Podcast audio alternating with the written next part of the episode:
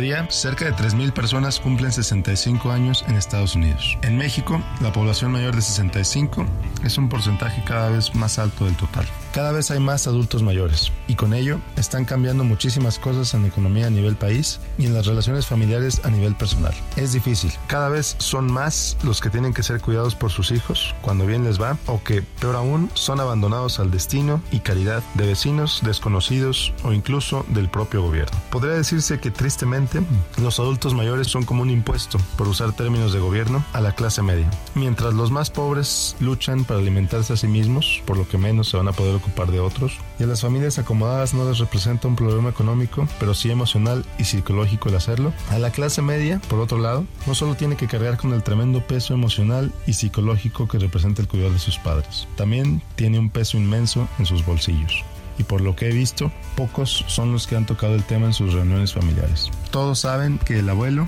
o la abuela ya no está tan bien como antes, que sin duda requerirá de cuidados especiales en algún momento, pero nadie se atreve a discutir el tema. Parece que es mejor dejarlo para después. Es entendible, cuesta trabajo aceptar que aquellos que te dieron la vida quizá necesiten de tu dinero, de tu tiempo y de tu atención, incluso más de lo que imaginas. Y si en tu familia son varios hermanos, ¿cómo van a definir qué responsabilidades o qué tanto va a poder aportar cada quien? ¿Hasta qué punto dejar de ver por el bienestar de la familia propia para apoyar a quien te trajo al mundo? Me encantaría poder ofrecer una respuesta, pero no la tengo, especialmente porque es una situación que está sucediendo en mi propia familia. Me duele mucho ver cómo mis abuelos cada vez dependen más de sus hijas y me duele más ver cómo a veces esta muchísima ayuda que les dan no parece ser suficiente. Siempre se necesita una medicina más, una reparación más de la casa o hay una emergencia más. Siempre hay algo más. Sé que el de mi familia no es el único caso. Sé que muchos de ustedes, queridos radioescuchas, si no están pasando por algo similar, no falta mucho para que suceda. Deseo de todo corazón que tengan el valor de hablarlo entre ustedes antes de que sea necesario. Deseo que tengan la fortaleza de reconocer que la salud de sus padres y de sus abuelos, por el paso natural de los años, será progresivamente peor y que, por tanto, necesitan planear con anticipación qué van a hacer.